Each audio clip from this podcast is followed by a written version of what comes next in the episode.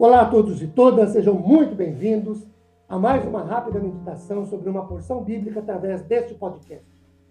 Meu nome é Ricardo Bresciani, eu sou pastor da Igreja Presbiteriana Filadélfia de Araraquara, igreja esta situada na Avenida Doutor Leite de Moraes, 521, na Vila Xavier, Araraquara, São Paulo, Brasil.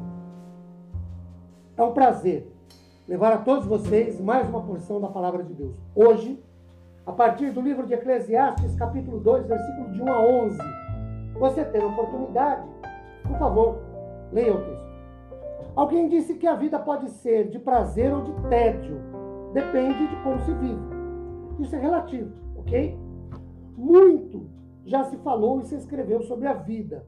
Mas será que essas fórmulas funcionam? Intriga a muitos como é possível que certas pessoas, tudo, tendo tudo para serem felizes, vivam uma vida sem graça, uma vida depressiva, de angústia, sem nenhuma perspectiva e se arrastam ao longo de sua existência? Salomão, por exemplo, rei de Israel, autor aqui de Eclesiastes 2, de 1 a 11, viveu todo tipo de situação. Teve bons e maus momentos, deixou sua visão sobre a vida ele, diz, ele decidiu fazer da alegria sua filosofia de vida e buscou toda forma de prazer de acordo com o versículo 1. Se houvesse bottoms ou slogans eh, na época de Salomão, talvez ele usasse algum mais ou menos parecido com o seguinte: sorria sempre. Bom, dizem que sorrir faz bem, que aliás Move-se menos músculos para sorrir do que para chorar. O que equivale a envelhecer menos quando se sorri do que quando se chora. Salomão tentou, mas descobriu que a alegria em si não faz sentido algum. A alegria por alegria.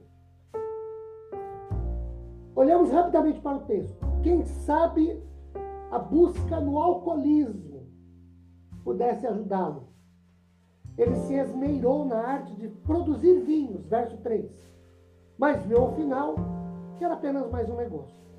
Partiu então para os grandes projetos da vida.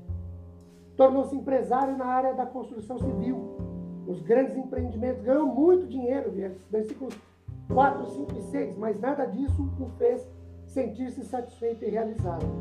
Ficou rico, teve empregados que o serviam, tinha muito gado, gente, inclusive, para tocar e cantar só para ele, de acordo com versículos 7 e 8. Mas nada disso trouxe-lhe felicidade. Tudo quanto desejou, Salomão teve. Mas nada, nada lhe realizou, nada lhe satisfez, de acordo com o versículo 11. Queridos, há muita gente que inveja a classe artística, o esplendor do show business, Há muitos que imaginam uma vida de glamour, de festa, de prazeres o tempo todo. Há muita gente que sonha com sucesso. Salomão resolveu entrar para a área musical. Conseguiu até um harém, mas nada disso lhe trouxe felicidade. Ele foi um homem muito rico. Nada que seus olhos desejaram, ele deixou de ter. Ele não era um homem desocupado. Não era. Ele dedicou-se ao trabalho, preencheu o tempo com coisas úteis e viu que nisso tinha um certo prazer, mas não o suficiente. Ele descobriu um vazio que havia em seu coração. Talvez você também ache a vida sem graça, apesar de tudo que já viveu e conquistou, mesmo não tendo desfrutado nada perto do que Salomão teve e desfrutou. O problema é que necessidades espirituais só são satisfeitas espiritualmente. É por isso que Jesus convida a todos os que estão cansados e sobrecarregados, atrás da felicidade, encontrarem nele o devido descanso, a verdadeira paz. Mateus 11, 18. A vida dirigida por Deus não é mera rotina, mas feliz e segura. O verdadeiro sentido da vida está em Cristo, que aliás é o caminho, é a verdade e é a vida.